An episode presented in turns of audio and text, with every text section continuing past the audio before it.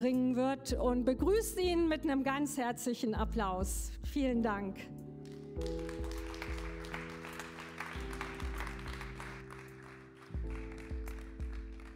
Ah, in der Tat, ich habe richtig Bock heute. Das wird nice. Diana hat mich einfach direkt angekündigt, während das Investment noch läuft. Macht nichts. Ich konnte sowieso kaum erwarten, hier raufzukommen. Äh, und ihr könnt ja gleichzeitig noch ähm, geben, wenn ihr mögt. Richtig nice. Mein Herz für sein Haus. Das ist die Zeit, in der wir sind und ich feiere das jedes Jahr so sehr, weil ich glaube, es ist so wichtig, diesen Blick zu richten auf, okay Jesus, was ist eigentlich deine Agenda? Was ist eigentlich das, was du mit uns vorhast, auch gemeinsam? Füll uns neu mit Leidenschaft, gib uns neu Vision und Inspiration und dieses Herz zu haben für das, was Gott baut und machen will, weil wir glauben, dass das Leben mit Jesus das beste Leben ist, was es gibt, oder? Das Leben mit Jesus ist einfach das Beste, was es gibt und was tut Jesus? Jesus baut seine Kirche. Jesus möchte nämlich, dass es ein Zuhause gibt, einen Ort gibt, eine Zentrale gibt für die Verteilung von Hoffnung in dieser Welt, durch die Menschen mit ihm in Kontakt kommen, durch die Menschen ihn kennenlernen. Und da sind wir unterwegs. So mein Herz für sein Haus. Ihr merkt, so viel läuft. Picknick nachher. Nächsten Samstag machen wir hier nochmal Haus- und Hoftag, geben richtig Gas. Wir haben so viele Dinge. Dann kommt die Boost als fast schon Höhepunkt von mein Herz für sein Haus. Und dann kommt der 10. Oktober. 10.10. 10. kann man sich super merken. Da ist der Abschlusssonntag von mein Herz für sein Haus. Und an diesem Sonntag, da legen wir das Visionsopfer zusammen. Ihr habt heute, wenn du hier in Wunsdorf bist, auf euren Stühlen diesen Umschlag. Das ist ein Umschlag, der uns helfen soll, den können wir zu Hause irgendwo positionieren, wo wir den immer wieder sehen, uns vorzubereiten, für dieses Visionsopfer zu beten, darüber nachzudenken, was will ich beitragen, was wollen wir als Familie beitragen. Dazu sind diese Umschläge da und dazu habt ihr die jetzt. Hey, und ich glaube, dass da geistlich so viel drin liegt, weil Jesus sagt, da wo unser Schatz ist, ist auch unser Herz. Und ich glaube, dass da echt was drin liegt, dass wenn wir sagen, ich beteilige mich finanziell mit der inneren Aussage, hey, ich glaube, dass du noch viel vorhast mit uns. Ich glaube, dass da mehr ist in Zukunft. Ich glaube, dass du noch mehr Vision mit uns verwirklichen willst. Und sich da finanziell zu beteiligen, hat etwas damit zu tun, dass auch unser Herz positioniert ist, dass wir Aktionäre werden in dem, was Gott auch in Zukunft macht. So, nutzt das gerne ähm, diesen Umschlag und lassen Sie uns vorbereiten in der nächsten Zeit. Wir sind in diese Zeit natürlich auch gestartet, weil wir in unser neues Jahr sozusagen starten, von Sommer bis Sommer, mit einem neuen Thema. Und so heißt auch unsere Predigtreihe, ausgerüstet mit Kraft, ausgerüstet mit Kraft. Und ich glaube, dass da so viel drin liegt von Gott, weil wir leben in einer so spannenden Zeit, in einer sich verändernden Welt, schnell und stark und spürbar verändernden Welt. Und ich glaube, dass Jesus sagt, hey Kirche, ich möchte, dass ihr bereit seid. Ich möchte, dass ihr klar aufgestellt seid, dass ihr nüchtern seid, dass ihr ausgerüstet seid, weil ich habe echt was vor. In solchen verändernden Zeiten und in solchen turbulenten Phasen ist Gott auf jeden Fall dabei und, und schaut, wo sind Menschen, die offen sind für das Evangelium und wo ist eine Kirche, die ich gebrauchen kann, wo sind Christen, die ich gebrauchen kann. Und ich glaube, dass Gott uns neu aufmerksam machen will und ausrüsten will mit Kraft. So, wir haben im ersten Teil dieser Predigtreihe uns damit beschäftigt, was es bedeutet, Gefäße zu sein, die Gott füllen kann, die Gott füllen kann mit Kraft. So Gefäße, die bereit sind, Gefäße, die leer sind, Gefäße, die rein sind. Wir haben im zweiten Teil von Katja letzte Woche Mega Message gehört, dass wir die Stimme Gottes hören und wie können wir besser und mehr lernen zuzuhören. Und heute gibt es Teil 3. Und ich möchte so den Anfahrtsweg wählen darüber, dass ich die Überschrift ausgerüstet mit Kraft, dass ich diese Überschrift mal kurz zusammenbringen möchte mit dem Wozu. Was ist eigentlich der Zweck davon? Wozu brauchen wir diese Ausrüstung mit Kraft? Und wenn wir ins Evangelium gucken, wenn wir in das Neue Testament gucken, dann sehen wir das wieder und wieder, dass es einen klaren Zusammenhang gibt. Und ich dachte, ich fange mal mit einer Bibelstelle an, wo Jesus, ich habe drei Bibelstellen für uns, bevor wir beten und, und ich dann verrate so, äh, in welche Richtung das heute geht. Aber die erste ist eine Stelle, wo Jesus noch seine Jünger ausbildet. Da war er noch nicht am Kreuz, ja, da waren sie noch so mitten dabei. Und wir lesen das, das steht in Lukas 9, Vers 1, da heißt es, Jesus rief die zwölf Jünger zusammen und gab ihnen Kraft. Also er rüstet sie aus mit etwas. Er rüstet sie aus. Er gab ihnen Kraft und Vollmacht, alle Dämonen auszutreiben und die Kranken zu heilen. Und dann passiert etwas. Er sagt nämlich, er sandte sie aus mit dem Auftrag, die Botschaft vom Reich Gottes zu verkünden und die Kranken gesund zu machen. Ihr Lieben, das ist noch mittendrin. Das ist, Jesus war noch nicht am Kreuz, er ist noch nicht von den Toten auferstanden, er ist noch nicht in den Himmel gefahren, er hat noch nicht den Missionsbefehl gegeben, aber trotzdem in diesem, ich würde mal sagen, Testlauf macht er seinen Leuten schon deutlich, worum es gehen soll. Er gibt ihnen einen Auftrag, eine Botschaft zu verkünden. Was ist das für eine Botschaft, die Botschaft vom Reich Gottes? Nun, das ist die Botschaft, Gott liebt dich Gott liebt jeden Einzelnen von uns und er lädt uns ein zu glauben. Er lädt uns ein, unser Vertrauen in ihn zu setzen, unser Leben ihm anzuvertrauen und einen neuen König in unserem Leben zu haben, nämlich Jesus Christus, ihn zum Herrn zu machen. Deswegen heißt es Reich Gottes, weil da gibt es einen König in diesem Reich und das ist Jesus. Und diese Botschaft ist der Auftrag. Aber er sagt nicht, hey, geht mal schön mit diesen warmen Worten von der Liebe Gottes. Nein, nein, er sagt, ich rüste euch aus mit Kraft und Vollmacht. Wozu? Damit Menschen geheilt werden, damit Menschen befreit werden und damit sie hinhören, wenn diese Botschaft kommt. So, das war ein Testlauf. Er tut das und dann sehen wir das natürlich auch später. Ja, als Jesus dann gestorben war, auferstanden war, gab es noch so eine kurze Zeitspanne, wo er seinen Jüngern nochmal gesagt hat, was jetzt ansteht für sie und alle anderen, die nachher kommen, nämlich auch uns.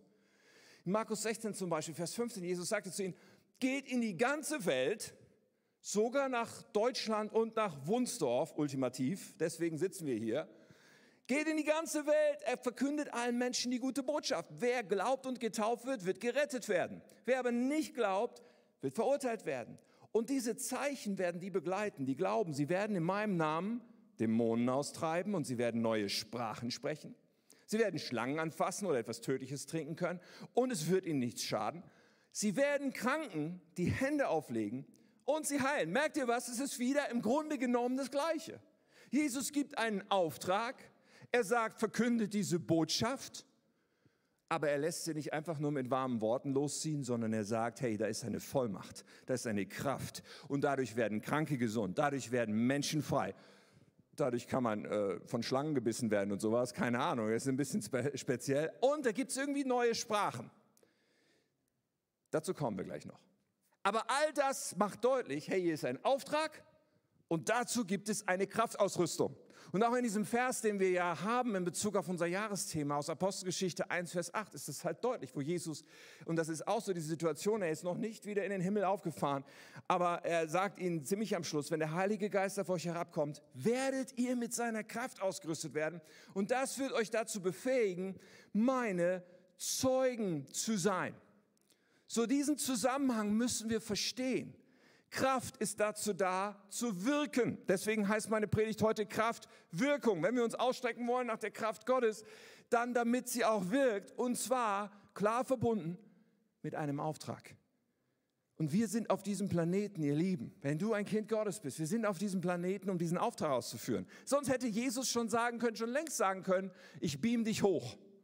Komm zu mir in den Himmel. Aber nein, nein, es gibt noch was zu tun für uns. Da ist noch etwas, was Gott durch uns tun will und er lässt uns das nicht einfach aus eigener Kraft tun, sondern er will uns ausrüsten. So, das können wir jetzt schon mal auf kleiner Flamme köcheln lassen, ganz kurz, während ich bete, bevor wir weitergehen. Himmlischer Vater, ich danke dir und ich danke dir für deine Liebe und danke dir dafür, dass wir diese Botschaft gehört haben, dass es damals schon Menschen gab, die den Auftrag ernst genommen haben und heute stehen wir so irgendwo in dieser Linie und auch wir wollen sagen, Herr, Rüst uns aus, Herr, begegne uns, lass uns mehr von dem erkennen, was du mit unserem Leben vorhast. Und lass uns einen Unterschied machen. Herr, ich bete, dass du heute kommst und jeden Einzelnen, der jetzt das hört, wirklich berührst und ausrüstest und uns ein Verständnis davon gibst, dass deine Liebe, dein Leben das Leben ist und dass wir uns einfach ausstrecken, die nächsten Schritte gehen, jeder von seinem Platz, um dir nachzufolgen, damit du zum Zug kommst und verherrlicht wirst, Jesus. Amen. Amen. Vielleicht kennt ihr diese Erfahrung. Ich finde das, ich persönlich, ich mag das, wenn man ausmistet. Okay, zu Hause, Keller oder sowas, Schuppen. Wenn man einfach mal sagt, okay, es wird mal wieder Zeit auszumisten. Im Moment, wenn ich bei uns in unseren Keller, das ist eigentlich gar kein Keller, weil unser Haus hat keinen Keller, aber wir haben einen Raum, den nennen wir Keller. Und wenn ich da im Moment reinkomme, komme ich kaum richtig rein, weil es eigentlich alles voll steht. Kennt ihr das? Und ich denke so, okay, es wird mal wieder Zeit zum Ausmisten. Aber das Interessante beim Ausmisten ist manchmal, wenn man so ausmisst, dann fallen einem manchmal Sachen in die Hände und man stellt fest, eigentlich, ich meine, es ist hier schon ewig, aber das ist eigentlich noch neu. Ich habe das noch nie benutzt. Kennst du das? Ich meine, meine Frau und ich, ich verrate euch ein kleines Geheimnis, wir haben so eine unterschiedliche Einkaufsstrategie. Ja? Katja kauft immer erst dann Sachen, wenn wirklich alles von dieser Sache völlig aufgebraucht ist und man schon da steht, so ohne Duschgel unter der Dusche oder sowas. Und dann wäre es ja vielleicht mal Zeit, wieder was einzukaufen. Ich bin ganz anders. Ich kaufe lieber auf Vorrat, weil ich das nicht so gerne mag, diesen Moment, wo alles schon weg ist. Aber ich muss zugeben, dass meine Strategie in der Sache manchmal dazu führt, dass man etwas einkauft und irgendwann später merkt, ups, du hast es ja nie benutzt. Verstehst du, wenn du dann beim Aufsmisten irgendwo im, im Keller Wischerblätter findest für ein Auto, was du schon seit Jahren nicht mehr hast oder so, ja? Dann stellst du fest, okay, das war nicht so schlau, Vorrat zu kaufen. Oder du findest irgendwelche Sachen, die sind eigentlich noch wie neu, aber leider sind die Batterien in der Taschenlampe ausgelaufen oder sowas und das Ding ist einfach, ja, kannst es nur noch wegschmeißen, so. Wie ärgerlich, oder? Wie ärgerlich, es kann sogar Sachen betreffen, die wir wirklich mal ganz bewusst haben wollten, wofür wir vielleicht sogar Geld bezahlt haben, um sie zu bekommen. Aber jetzt haben wir sie nie benutzt. Was für ein Jammer. Es kann sein, dass wir etwas haben wollten und haben und dann nie benutzen. Kennt das irgendjemand? Oh. Aber unser Thema ist die Kraft des Heiligen Geistes. Und wenn wir als Christen gefragt werden, willst du die Kraft des Heiligen Geistes in deinem Leben? Ich glaube, die meisten sagen, ja, her damit. Ja, wo kann ich unterschreiben? Wo kann ich das bekommen? Ich will die Kraft Gottes in meinem Leben. Aber kann es manchmal sein, dass diese Ausrüstung mit Kraft dann ungenutzt verstaubt? Kommt diese Kraft Gottes in unserem Leben zum Einsatz? Und hey ihr Lieben, ich möchte eins heute zu Beginn sagen, wir können es uns nicht leisten, ohne diese Kraft Gottes unterwegs zu sein. Wir können uns das nicht erlauben, weil diese Kraft Gottes ist nötig. Wir verpassen das Leben, was Gott für uns hat, wenn wir nicht in seiner Kraft leben. Wir verpassen diese Bestimmung. Wir können diesen Auftrag nicht wirklich umsetzen. Wenn wir aus eigener Kraft unterwegs sind, ja, dann bringen wir nicht die Frucht, die wir eigentlich bringen sollen. Dann, dann stehen wir in der Gefahr, auszubrennen. Dann, dann bleibt so vieles unerfüllt. Wir hatten diese Woche hatten wir so einen Abend, wo wir mit einigen Leitern hier zusammen waren und über die Kultur unserer Kirche gesprochen haben, über die verschiedenen Kulturmerkmale, Kulturwerte, sowas wie Exzellenz oder Ehre oder gepflanzt im Haus, nicht für uns. Ja, wenn du bei Intro warst, dann kennst du diese Überschriften. Falls du noch nicht bei Intro warst, geh zu Intro. Aber weißt du, wir haben über diese Kultur gesprochen, dann haben wir irgendwann die Frage einander gestellt, was von unseren Kulturmerkmalen ist am ehesten unterbelichtet in meinem persönlichen Leben? Wovon, ja, wo, wo bin ich am schwächsten unterwegs von diesen sieben Kulturmerkmalen? Und ich hatte den Eindruck, die Mehrheit, jedenfalls mich eingeschlossen, hat die Antwort gegeben, am schwächsten aufgestellt, am meisten unterbelichtet ist der Kulturwert durch Gottes Kraft. Durch Gottes Kraft zu leben. Ja, wir alle haben, glaube ich, manchmal diese Neigung oder die meisten von uns haben diese Neigung, aus eigener Kraft unterwegs zu sein. Aber das können wir eigentlich uns nicht erlauben aus eigener Kraft einfach unterwegs zu sein und zu versuchen, die Kirche zu bauen, unser Leben in der Nachfolge zu leben. Und nun ist mir das bewusst, dass wir wahrscheinlich sagen, ja stimmt, also ich würde auch gerne das sehen, dass das anders ist und so. Mir ist bewusst, dass das Gründe hat. Es hat Gründe, wenn wir in dieser Kraftausrüstung nicht leben. Es hat Gründe, wenn wir in dieser Autorität nicht unsere Nachfolge gestalten. Und ich möchte heute eigentlich das, äh, mal den, den Vormittag damit verbringen, oder die Predigt damit verbringen, so, keine Sorge, es wird nicht den ganzen Vormittag dauern, aber die nächste halbe Stunde damit verbringen, dass wir darüber, dass wir da schauen, auf welchen Ebenen liegen diese Gründe? Damit will ich starten. Ich glaube nämlich, dass es drei unterschiedliche Gebiete gibt, wo diese Gründe liegen können. Und dass jeder von uns mal so überlegt, und wo ist vielleicht in meinem Leben der Hauptgrund, warum ich nicht in dieser Kraftausrüstung lebe. Denn wenn wir diesen Grund kennen, dann haben wir eigentlich fast automatisch auch den Anknüpfungspunkt, den Ansatzpunkt, wo wir persönlich ansetzen können, wenn wir sagen, aber ich will in dieser Kraftausrüstung leben. So drei verschiedene Bereiche, drei verschiedene Ebenen, auf denen wir schauen können. Und ich nenne sie ganz kurz, bevor wir da einsteigen. Das erste ist Erkenntnis. Es kann an unserer Erkenntnis liegen. Es kann an der Frage liegen, haben wir verstanden, habe ich verstanden, wie das mit dem Heiligen Geist so funktioniert? Weiß ich, wie, das, wie die Kraft Gottes eigentlich gedacht ist? Habe ich Dinge verstanden, die die Bibel darüber sagt? Übrigens auch, habe ich nicht nur irgendwann mal irgendwas darüber gehört, sondern habe ich es mir auch nicht rauben lassen durch irgendwelche Lügen, die ich später irgendwo zugelassen habe. Denn der Feind Gottes versucht ja alles, um uns daran zu hindern, in der Kraft Gottes zu leben. So, also Erkenntnis, das, was ich wirklich, wo ich überzeugt bin, hey, so sieht das aus, das ist die Wahrheit zu dem Thema und ich bin darin sattelfest. Ich glaube, dass das ein Bereich ist, den wir uns anschauen müssen. Das Zweite, was man sich anschauen kann, ist der Bereich von Entscheidung. Also Entscheidungen, die nötig sind, dass wir sie treffen. Man könnte auch sagen, eine Haltung, die wir einnehmen, und zwar jeden Tag. Solche Entscheidungen wie, dass wir sagen, hey, ich will diese Kraft erleben. Das ist meine Entscheidung. Ja, ich will dienen im Bereich von Heilung. Ich will dienen im Bereich von Prophetie. Ich will, dass Menschen frei werden können, wenn sie mir begegnen. Ich möchte, dass das passiert in meinem Leben. Und ich, ich treffe die Entscheidung nicht zurückgelehnt auf dem Sofa, sondern da ist eine Entschlossenheit, ein Ich. Ich kämpfe mich da rein. Ich will das sehen. So die Entscheidung, die wir treffen, haben so eine Riesenauswirkung. Und dass wir eine Spannung im Arm, die da drin liegt, wenn nicht sofort alles passiert. Drittens, wie gesagt, nur Vorspann. Wir schauen uns die Sachen jetzt in Ruhe an.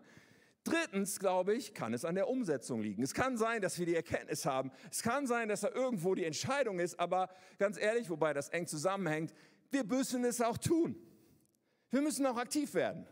Wir müssen mit all diesen Wahrheiten, wenn wir sie erkannt haben, wenn wir uns dafür entschieden haben, auch losziehen und konkret etwas tun, um vom Heiligen Geist gebraucht zu werden. Also was muss da ein Reflex und eine Gewohnheit und eine Verhaltensweise in meinem Leben werden, damit die Kraft Gottes in meinem Leben wirkt? Auch diese Frage ist so kostbar.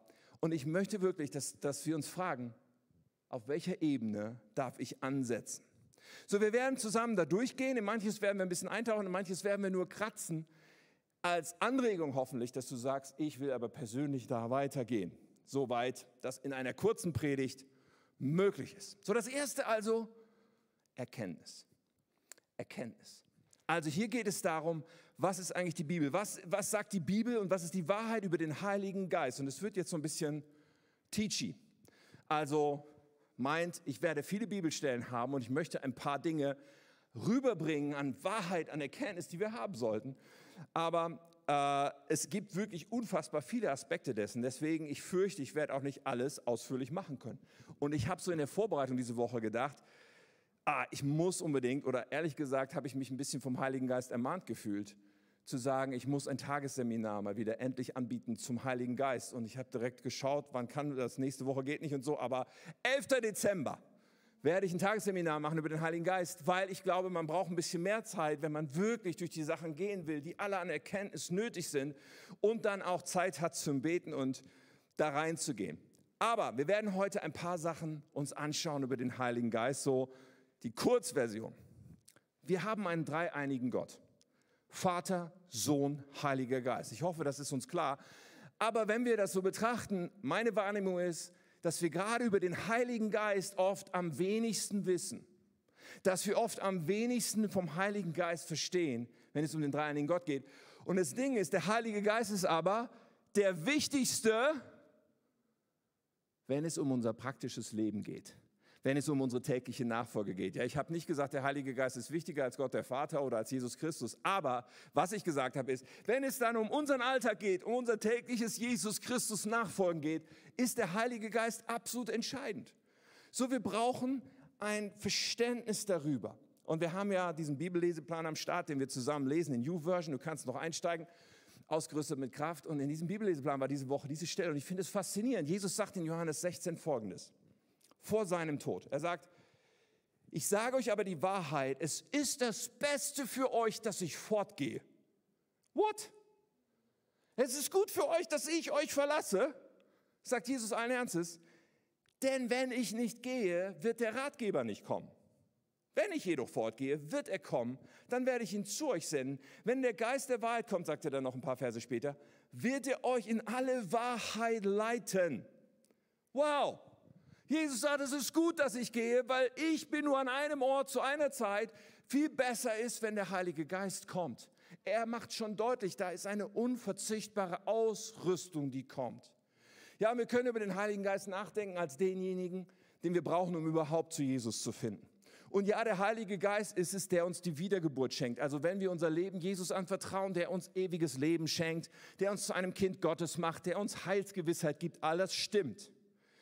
Aber diese Erfahrung ist nicht das, wovon wir heute sprechen, weil es gibt eine Erfahrung, die dann danach erst kommt. Eine Erfahrung, die wir machen müssen und die nichts zu tun hat damit, ob wir in den Himmel kommen oder nicht. Die nichts zu tun hat damit, ob wir gerettet sind oder nicht, sondern die etwas zu tun hat mit der Ausrüstung, mit der wir dann unterwegs sind und ob wir in unserem Leben als Christen mit dieser Kraft Gottes leben. Wir hatten den Vers schon Apostelgeschichte 1, Vers 8. Ja? Ihr werdet mit Kraft ausgerüstet werden. Äh, vielleicht haben wir den gerade nochmal. Wenn der Heilige Geist auf euch herabkommt, werdet ihr mit seiner Kraft ausgerüstet werden, um befähigt zu sein, meine Zeugen zu sein. So, diese Anweisung hat ja eine Einleitung. Wie gesagt, Jesus gibt die seinen Jüngern kurz bevor er in den Himmel fährt. Und er sagt ein paar Verse davor, in Vers 4 und 5, folgendes. Einmal wies er sie an, Jerusalem vorläufig nicht zu verlassen, sondern die Erfüllung der Zusage abzuwarten, die der Vater ihnen gegeben hatte. Ich habe ja darüber bereits mit euch gesprochen, sagte er. Johannes, der Täufer, Johannes hat mit Wasser getauft, ihr aber werdet mit dem Heiligen Geist getauft werden und das schon in wenigen Tagen. Das ist die Einleitung zu, ihr werdet Kraft empfangen, wenn der Heilige Geist auf euch gekommen ist. Das ist die Einleitung dazu. Wovon redet Jesus? Von der Geistestaufe. Von, einem, von einer Erfahrung, die, die Jünger hier zum Beispiel, sie waren alle wiedergeboren. Sie haben alle den Heiligen Geist schon gehabt. Er hat sie schon in Johannes 20 angehaucht. Und, und alles war komplett. Aber das, was sie noch brauchten, das, was nötig war, um den Auftrag auszuführen, ist die Kraft. Und er sagt, wartet in Jerusalem, bis das passiert. Dann fährt er in den Himmel und einige Tage später bei dem jüdischen Pfingstfest sind sie zusammen und es passiert, was hier beschrieben ist. Pfingsten ist dann diese erste Geistausgießung auf die Kirche, die da an dem Tag entsteht. Und die Menschen werden erfüllt mit dem Heiligen Geist. Und viele Christen denken irgendwie, naja gut, das ist dann erledigt gewesen. Nach diesem einen Mal haben die Christen den Heiligen Geist gehabt. Für uns ist das Thema erledigt. Und ich sage, das ist Blödsinn. Lies mal das Neue Testament weiter. Lies mal die Apostelgeschichte weiter. Denn wieder und wieder lesen wir dann die Berichte davon, dass Christen bei verschiedenen Gelegenheiten diese Erfüllung mit dem Heiligen Geist, diese Kraftausrüstung erlebt haben. Wir lesen das in Apostelgeschichte 4, in Apostelgeschichte 8, in Apostelgeschichte 9, in 10, in 19. Wir lesen bei Timotheus, 2 Timotheus 1, Vers 6. Wir lesen immer wieder, dass berichtet wird, wie Menschen diese Erfahrung machen mit Kraft des Heiligen Geistes ausgerüstet zu werden. Warum erzähle ich dir das? Weil die Erkenntnis so unglaublich wichtig ist, die da lautet, Jesus Christus will uns durch die Geistestaufe mit Kraft ausrüsten, um in Vollmacht seine Zeugen sein zu können.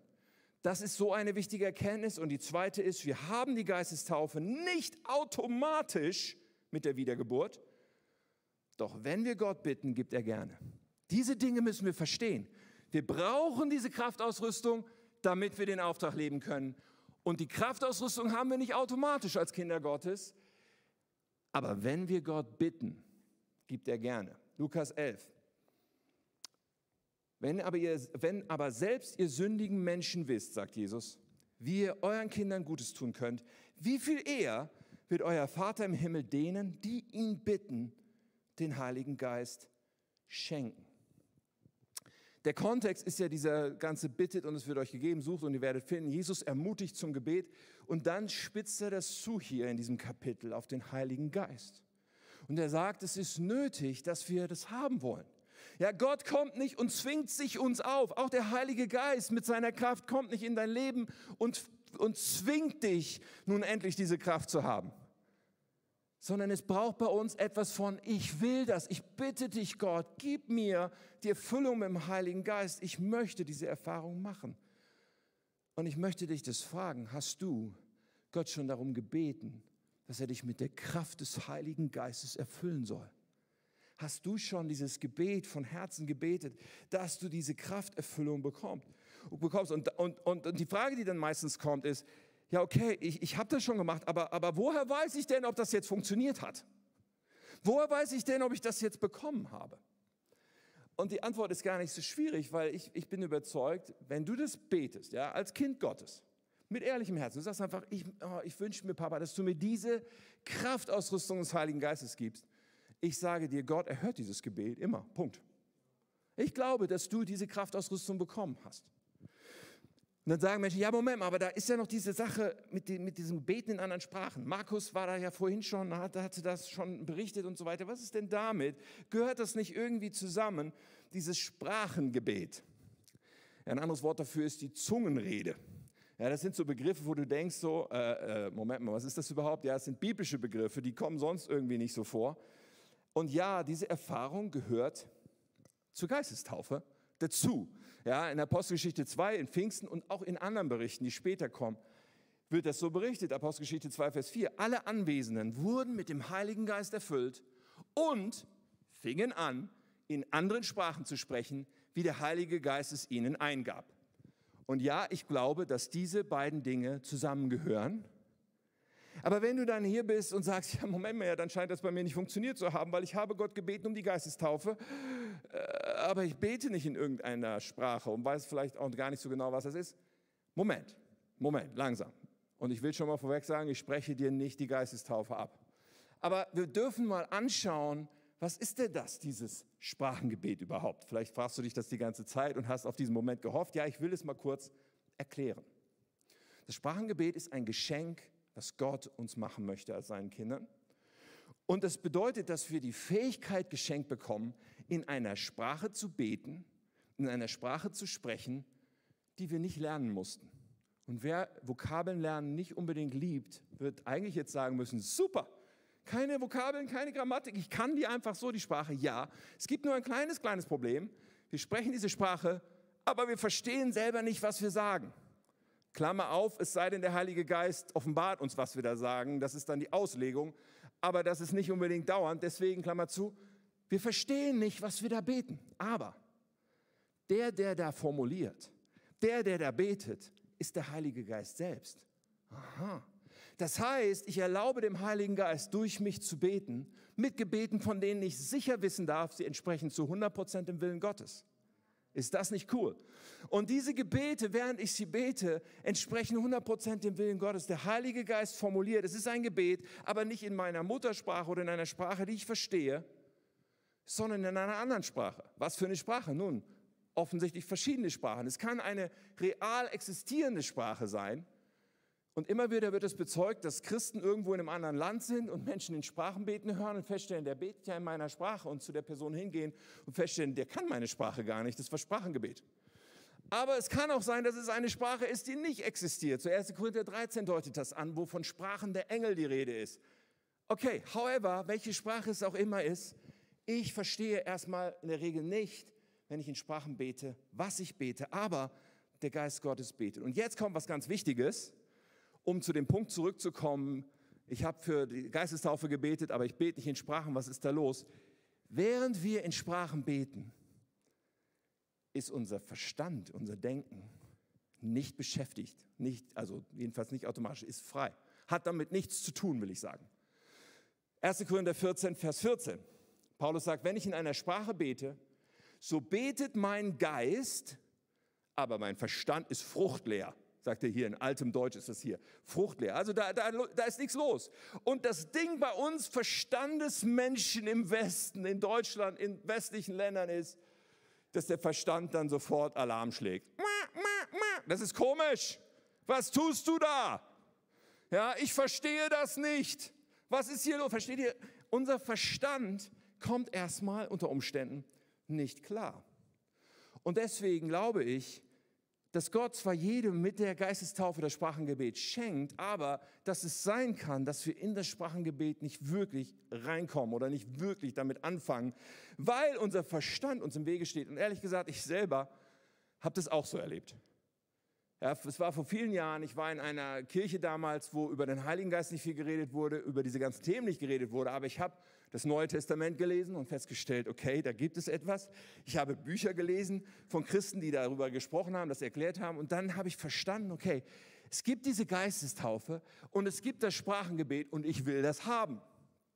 So habe ich in meinem Wohnzimmer auf dem Sofa gesessen und gebetet, Herr, erfüll mich mit dem Heiligen Geist und gib mir dieses Geschenk, in Sprachen zu beten. Und aufgrund der Bücher, die ich gelesen hatte, habe ich so gedacht, okay, das muss ja jetzt so geklappt haben. Die haben gesagt, das funktioniert so, so wie ich euch das heute sage. Und dann saß ich auf meinem Sofa und dachte, okay, da muss ich jetzt anfangen können. Und saß dann so da und habe so gemacht, so, Ku, Scha, nee. Und mein Verstand war so, äh, das ist komisch, Tim, hör auf damit. Und dann habe ich es gelassen. Monatelang. Und ich bin absolut überzeugt, an diesem Tag habe ich meine Geistestaufe erlebt. Aber um ins Sprachengebet reinzugehen, war bei mir einfach noch eine ziemliche Blockade. Und jedem, dem das so gegangen ist mit seinem Leben, ich kann dich nur ermutigen zu sagen, bleib da nicht stehen, denn das Sprachengebet ist eine hervorragende, tolle Gabe Gottes, die er jedem Christen schenken will, weil es so wichtig für uns ist. Ein paar Monate später habe ich mit einem geisterfüllten Christen nochmal gesprochen, gebetet, habe diesen Durchbruch erlebt. Ich bin so dankbar, dass ich in Sprachen bete. Weil, Paulus spricht darüber in 1. Korinther 14, Vers 4, weil wer in einer Sprache redet, erbaut sich selbst. Und das ist so kostbar. Das Sprachengebet hilft uns, uns geistlich aufzubauen. Und es ist die Eingangstür zu so viel mehr, was Gott durch seinen Geist wirken will in unserem Leben. Okay, wir haben heute ein komprimiertes Programm. Bleibt dran, aber die nächste Erkenntnis, die wir unbedingt brauchen, ist, die Geistestaufe beinhaltet die Gabe des Sprachengebets und das, ist die geistliche, das ermöglicht die geistliche Stärkung und das Aufempfang gehen. Und ganz ehrlich, wer würde das nicht haben wollen? Eine Möglichkeit, sich geistig zu stärken und auf Empfang zu gehen für das Reden Gottes, weil das ist das Sprachengebet. Nun, das ist ja erstmal noch sehr auf uns bezogen. Ich habe ja vorhin gesagt, ja, das ist aber alles für den Auftrag da. Es geht alles um eine Wirkung, die darüber hinausgeht. Wie geht nun das? Nun, das hat zu tun mit dem, was ich gerade angedeutet habe, mit, dem, mit, dem Ein, mit der Eingangstür, das Sprachengebet als Eingangstür zu so viel mehr. Und eine Wahrheit, eine Erkenntnis habe ich noch für euch. Das Sprachengebet öffnet den Zugang zu den anderen Geisteswirkungen, um die wir eifern sollen. Das schauen wir uns jetzt noch an. Geisteswirkung, wieder so ein Wort. Was ist das eigentlich? Okay, das sind bestimmte Wirkungen des Heiligen Geistes und da kommen wir gleich dazu, was es im Einzelnen ist. Paulus spricht übrigens über diese ganzen Themen im ersten Korintherbrief ziemlich viel. 1. Korinther 12, 13, 14 sind super Kapitel, um die mal in Ruhe und ich würde sagen nicht nur einmal, sondern wieder und wieder zu studieren, weil da gibt es viel zu entdecken. So in 1. Korinther 12 fängt so an. Er sagt, über die Geisteswirkungen will ich euch nicht in Unwissenheit lassen. Er sagt zu den Korinthern, okay, ich kläre euch jetzt mal auf, was ist mit den Geisteswirkungen? Und dann sagt er, die Kraftwirkungen sind unterschiedlich, doch es ist derselbe Gott, der alles in allen wirkt. Jedem aber wird das offensichtliche Wirken des Geistes zum allgemeinen Nutzen verliehen. Also, Gott wirkt was, und zwar in jedem, potenziell zumindest.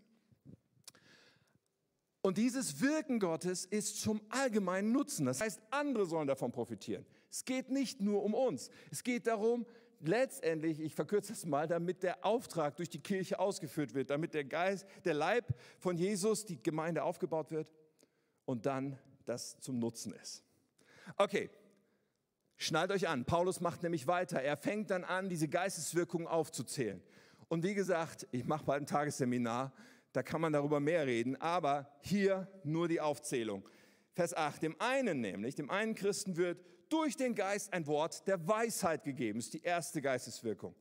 Und dann heißt es immer so, einem anderen wird das, einem anderen wird das, einem anderen wird das gegeben. Ich verkürze es hier mal. Also dann zählt er auf, ein Wort der Erkenntnis, Glauben, Gnadengaben der Heilung, Wirkung von Wunderkräften, Weissagung, anderes Wort ist Prophetie, Geister zu unterscheiden, verschiedene Arten von Sprachen, die Auslegung der Sprachen. So neun verschiedene Geisteswirkungen werden hier aufgezählt, die jedem unterschiedlich, dem einen diese, dem anderen jene gegeben wird. damit es ein Nutzen ist für die Kirche, damit die Kirche ausgerüstet ist, damit wir den Auftrag erfüllen können. Und dann heißt es hier noch, dies alles aber wirkt ein und derselbe Geist, der jedem persönlich zuteilt, wie er will. Ich finde das mega inspirierend und motivierend, aber denke auch so, okay, wenn wir das wenig haben, dann sollten wir mal irgendwie aufwachen und sollten uns mal irgendwie damit beschäftigen. Jedem Christen will er etwas geben. Situativ übrigens. Wir verfügen nicht darüber. Wir verfügen nicht darüber, wann Gott heilt oder nicht heilt, wann er prophetisch durch jemanden spricht oder nicht spricht. Es ist situativ. Aber in der Regel hat es damit zu tun, dass wir auf Empfang gehen und dass wir Gott bitten zu sprechen und bitten uns zu offenbaren, was er tun will. Und deswegen ist das Sprachengebet so hilfreich und so wichtig, weil es uns genau dabei hilft. Und dann haben wir in diesem Kontext dieser drei Kapitel, und das ist jetzt meine letzte Bibelstelle, glaube ich, nein, meine letzten drei, ganz kurz, Bibelstellen, weil wir haben drei Aufforderungen in 1. Korinther 12 bis 14, etwas zu tun, nämlich zu eifern. Was für ein krasses Wort. Ich weiß nicht, wann du das das letzte Mal benutzt hast. Eifert aber um die größeren Gnadengaben. 1. Korinther 12, Vers 31. Wir sollen eifern um diese Wirkung, um diese Gaben. 1. Korinther 14, Vers 1, strebt nach der Liebe, aber bemüht euch auch eifrig um die Geisteswirkung. Am meisten aber, dass ihr weissagt. Und dann in Vers 12 wird es schon so vorausgesetzt. Also ihr, die ihr eifrig nach Geisteswirkungen trachtet, strebt danach, dass ihr zur Erbauung der Gemeinde Überfluss habt. Also wir sollen eifern um die Kraftwirkung des Heiligen Geistes. Hallo? Wie sieht das aus in unserem Leben? mit dem Eifern um die Kraftwirkung des Heiligen Geistes. Und das alles hat zu tun damit, dass es für die Erbauung der anderen ist, damit der Leib, die Gemeinde, den Auftrag erfüllen kann. Damit wir ausgerüstet sind für alles, was Gott durch uns tun will. So, das ist, was Paulus darüber sagt. So, ich habe einfach mal hier einen Schnelldurchlauf gemacht in diesem kleinen Teaching-Teil. Wie gesagt, Tagesseminar wäre eine Riesensache am 11. Dezember werde ich das mit Katja zusammen, mit Victoria wahrscheinlich zusammen machen. Wird eine großartige Sache. Aber Erkenntnis kann die eine Sache sein, der eine Bereich sein, wo wir eine Hürde haben und damit dürfen wir uns nicht zufrieden geben. Wenn uns Erkenntnis fehlt, wenn wir sagen, ich verstehe ja so vieles nicht, hey, dann ist das ein, in dem Moment, wo du sagst, ich verstehe so vieles nicht, weißt du, was du zu tun hast ja, nämlich dich auszustrecken und dich damit zu beschäftigen und diese Bibelstellen zu lesen und so ein Tagesseminar zu und so weiter und zu sagen, ich möchte diese Erkenntnis aber haben. Ich will da anfangen nachzusuchen. Herzliche Einladung dazu. So Erkenntnis der eine große Bereich. Der zweite ist Entscheidung und keine Sorge, das wird jetzt nicht so lang, aber es ist sehr, sehr entscheidend mit den Entscheidungen. Sehr, sehr zentral, sehr wichtig, dass wir gewisse Entscheidungen treffen, dass wir eine Haltung einnehmen, nämlich zu sagen, ich will das. Ja, ich will dieses Wirken Gottes. Weißt du, ohne die richtige Entscheidung läuft nichts. Gott zwingt sich uns nicht auf. Wir brauchen diese Klarheit und die Entschlossenheit. Ich will das haben. Ich will die Kraft Gottes wirken lassen in meinem Leben. Wenn es um die Geistestaufe geht und das Sprachengebet, dann brauchen wir dieses Herr, gib mir die Krafterfüllung im Heiligen Geist gib mir das Sprachengebet. Wenn wir das Sprachengebet empfangen haben, heißt es, okay, ich will jeden Tag in Sprachen beten. Das ist eine Entscheidung, die wir treffen müssen. Wenn es um, um, um Geisteswirkung geht, um Prophetie, dann heißt es, Herr, ich will dein Reden hören und will ähm, darin gehen. Ich will mich danach ausstrecken. Wenn es um Heilung geht, Herr, ich will, dass Menschen geheilt werden. So möchte ich den Reflex entwickeln, wenn mir einer sagt, dass er krank ist, dass er Schmerzen hat, anzubieten, darf ich für dich beten. Diese Entscheidung braucht es. Eine Entschlossenheit unseres Herzens braucht es. Wir haben von dem Eifern gerade gelesen, was es braucht. Und das ist genau hier in der Umsetzung, dass wir uns entscheiden. Übrigens auch eine Spannung auszuhalten. Die ist ohne Diskussion da. Wir müssen die Spannung aushalten, dass nicht jedes Mal, wenn wir beten, etwas geschieht, zumindest nicht sichtbar für uns in dem Moment. Dass nicht jedes Mal sofort die Gebetserhörung da ist. Da ist eine Spannung, die wir aushalten müssen. Und ich glaube, dass Teil dieser Spannung auf jeden Fall ist, dass Gott sehen möchte, dass wir es ernst meinen und dranbleiben. Wir werden so oft zum Dranbleiben aufgefordert in der Bibel, dass ich einfach glaube, wir müssen es aushalten und dranbleiben und trotzdem uns weiter entscheiden, dem nachzugehen. Und was uns auch nicht hilft, wenn wir mal ganz ehrlich sind, in Deutschland, in der westlichen Welt ist, dass es uns auch so, so gut geht, oder? Dass man so oft das Gefühl hat, naja, wir brauchen das gar nicht unbedingt, weil wir haben ja Ärzte und ein super medizinisches System und wir haben auch materiell so viel. Und wenn man in andere Länder schaut, wo die Not viel größer ist, wenn man in manche afrikanischen Länder schaut, sieht man, okay, wow, was passieren da viel häufiger für krasse Wunder, für Heilung, für Sachen? Naja, die Not führt zu einer Entschlossenheit. Und das ist, worüber ich hier rede. Wir brauchen eine Entschlossenheit. Müssen wir jetzt anfangen, dafür zu beten, dass wir auch Not erleben? Nee, das würde ich nicht sagen, aber vielleicht und das ist ein mutiges Gebet, sollten wir beten, Herr, zerbrich meine Bequemlichkeit. Du darfst, weil ich will eine Entschlossenheit entwickeln und ich will mich ausstrecken nach deiner Kraft. So, und schließlich, wir brauchen das, die Erkenntnis, wir brauchen das Eifern und das Entscheiden und das Ausstrecken, aber schließlich brauchen wir auch die Umsetzung. Auch dazu noch ein paar Worte. Wir müssen es auch tun. Ohne das geht es nicht. Und vielleicht ist das der Bereich, wo du ansetzen solltest, zu sagen, okay, ich möchte es umsetzen. Ich muss handeln. Wenn es darum geht, auf Gottes Stimme zu hören, ja, dann wird auch der Moment kommen, wo ich zu jemandem hingehe und sage, du, ich habe da so einen Eindruck. Ja, ich muss ja nicht sagen, so spricht der Herr, besser nicht, sondern eher zu sagen, hey, ich habe da so einen Impuls, dir was zu sagen. Kannst du ja mal drüber nachdenken, ob das was ist. Ja, wir dürfen im Maß unseres Glaubens unterwegs sein, aber das auch zu tun ja, oder in der Kleingruppe das auch zu tun oder zum Gottesdienstleiter, zur Gottesdienstleiterin zu gehen und sagen, hey, ich habe einen Impuls, hör dir das mal an. Und diese Schritte in die praktische Umsetzung zu gehen. Und wenn es um Heilung geht, ja, dann müssen wir es halt auch tun, dass wir sagen, und übrigens, wir heilen nicht, Jesus ist der, der heilt. Aber wir haben den Auftrag zu beten. Und das müssen wir auch tun. Das heißt, wenn jemand krank ist, müssen wir auch sagen, hey, darf ich für dich beten? Ja, wenn, wenn wir einfach Dinge sehen, die nicht in Ordnung sind, dann müssen wir auch hineingehen und erwarten, dass Gott jetzt was macht. Und weißt du, vielleicht sagst du, ja, es passiert so selten Heilung. Weißt du, wenn nur in 5% der Fälle Leuten es besser geht durch dein Gebet, dann geht es fünf Leuten besser, wenn du 100 Mal gebetet hast. Nur ich frage mich, ob wir zu den 100 Mal beten überhaupt kommen, ihr Lieben. Ja, es ist so wichtig, dass wir nicht locker lassen und sagen, ich werde beten. Und bei all dem, ihr Lieben, ist es eins vielleicht noch ganz wichtig. Wir brauchen auch die Bereitschaft, uns zu blamieren in der Umsetzung. Sorry, aber das ist leider die Erfahrung und das ist leider die Wahrheit.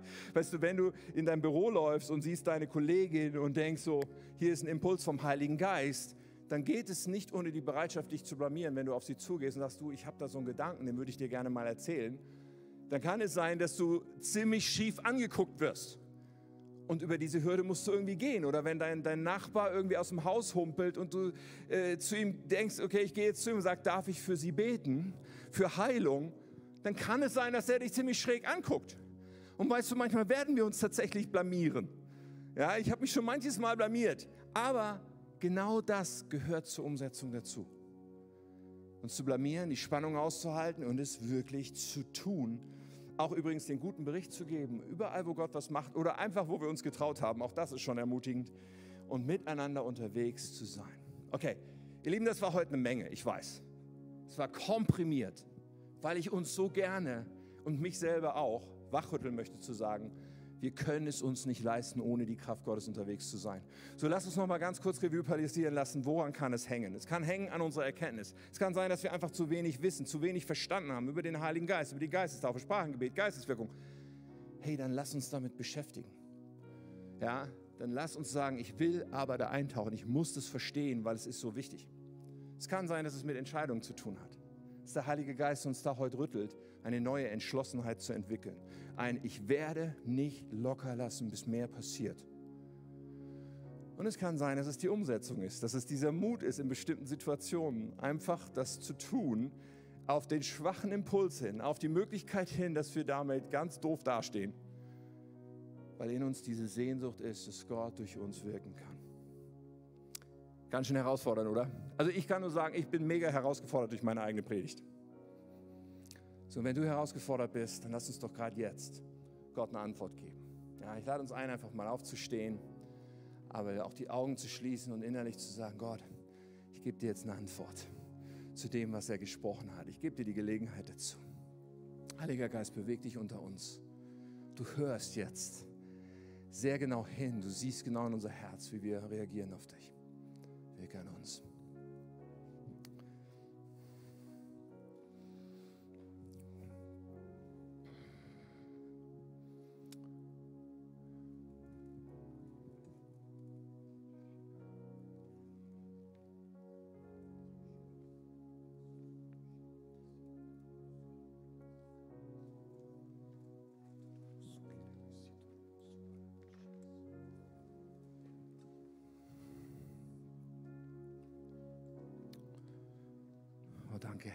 Danke, dass bei dir immer Einladung ist und nicht Verdammnis.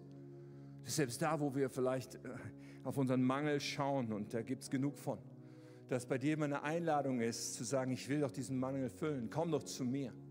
Danke dafür, dass du immer den, der hungrig ist nach dir, belohnst. Dass du immer kommst, wenn wir von Herzen mehr wollen von dir und dass du immer sagst, gerne gebe ich dir mehr. Danke, dass du dieser Papa bist, der seinen Kindern gute Gaben gibt. Dass wenn wir um den Heiligen Geist bitten, dass wir Gutes erwarten dürfen und du gerne uns erfüllst mit deiner Kraft.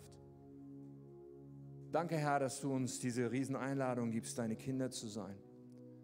Und es damit verbunden ist, dass du uns gebrauchen möchtest in deinem Königreich, damit die ganze Welt hört, dass du lebst und liebst und Gott bist und du das beste Leben für uns hast.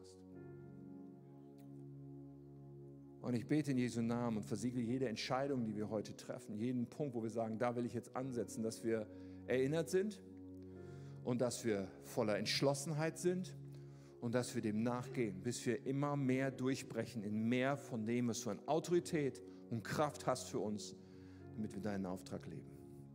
In Jesu Namen. Ich habe jetzt zwei Gebete heute. Das eine haben wir jede Woche. Das mache ich zuerst. Und das eine Gebet ist einfach, wenn du sagst, hey, ich, ich kenne diesen Jesus überhaupt nicht, von dem du sprichst. Diese, diese, das, du redest da so drüber, als könnte man eine persönliche Beziehung haben zu Jesus.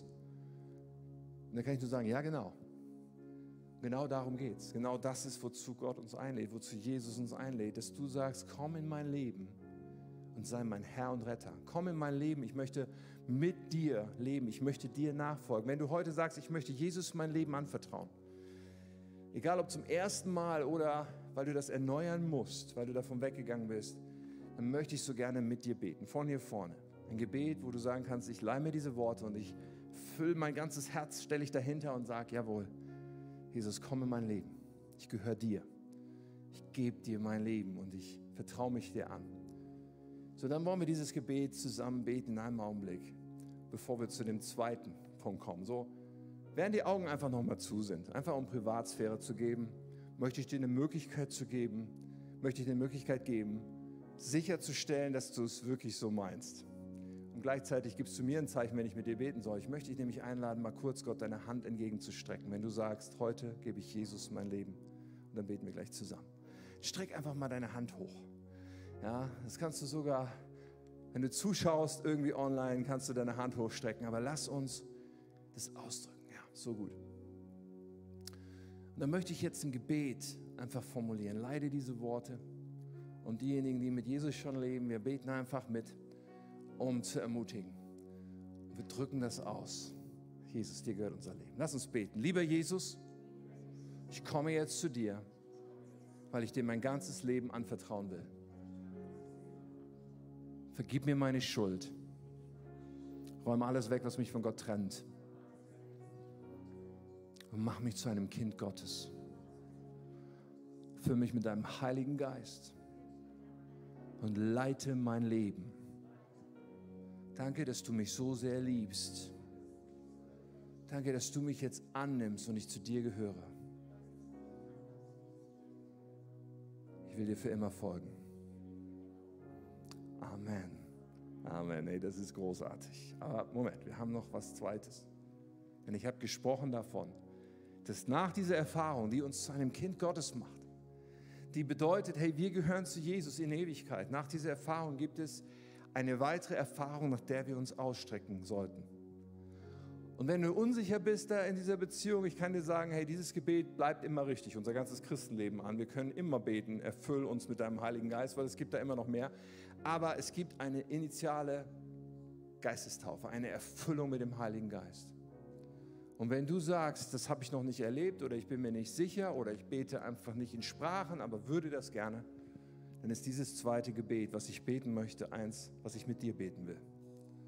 Du sagst, ich möchte die Geistestaufe empfangen, die Kraft des Heiligen Geistes, damit ich effektiver für Jesus leben kann, damit ich dieser Zeuge sein kann mit mehr Autorität, möchte ich gern mit dir beten. Und wir werden auch beten darum, dass du dieses Geschenk bekommst, in Sprachen zu beten. Und wenn wir das gebetet haben und dann noch in ein Lied gleich gehen, mache ich dir Mut. Ja, du darfst auch nicht den Text singen, der da vorne ist, sondern stattdessen die Silben singen und aussprechen, die Gott dir gibt und anfangen in diesen neuen Sprachen, in dieser Gabe Gottes unterwegs zu sein, okay? So, mach deine Augen ruhig nochmal zu. Wir machen das jetzt ganz genauso. Ich frage dich heute, möchtest du dem Heiligen Geist erfüllt werden und die Gabe des Sprachengebets empfangen? Wenn du das bist, dann streck dich mit deiner Hand einfach mal zu Gott aus, bevor wir beten. Ja, drück das mal aus, indem du einfach sagst, jawohl, ich will in Sprachen beten, ich will diese Kraft Gottes in meinem Leben empfangen. So gut. Kannst du die Hand wieder runternehmen? Und dann möchte ich jetzt beten mit dir und, und, und du gehst innerlich mit. So in Jesu Namen bete ich, Geist Gottes, dass du kommst und dein Werk tust. Ich bete, dass du die Menschen erfüllst mit deiner Kraft, die sich jetzt gerade danach ausstrecken und innerlich ihr Herz zu dir strecken und sagen, komm, Heiliger Geist, erfüll mich mit Kraft, tauf mich, Jesus, in deinem Heiligen Geist. Ich bete, dass es jetzt geschieht. Und ich bete auch gleichzeitig, dass du eine große Freiheit im Geist schenkst. Ich bete gleichzeitig, dass du kommst mit dieser Gabe des Sprachengebets. Ich bete, dass du Zungen löst und dass du uns hilfst, wirklich dort äh, nicht abgehalten zu sein, nicht blockiert zu sein, auch in unserem Denken. Ich bete, dass Menschen jetzt anfangen, in neuen Sprachen zu beten, die Silben auszusprechen, Geist Gottes, die du schenkst, in dem Bewusstsein, du bist der, der formuliert und Gebete durch uns betet im Willen Gottes. Komm, Heiliger Geist, und fließe. Komm, Heiliger Geist, und ströme. Hier in, an diesem Ort und auch bei jedem, der von woanders zuschaut und zuhört. Komm, Heiliger Geist. Komm mit Kraft.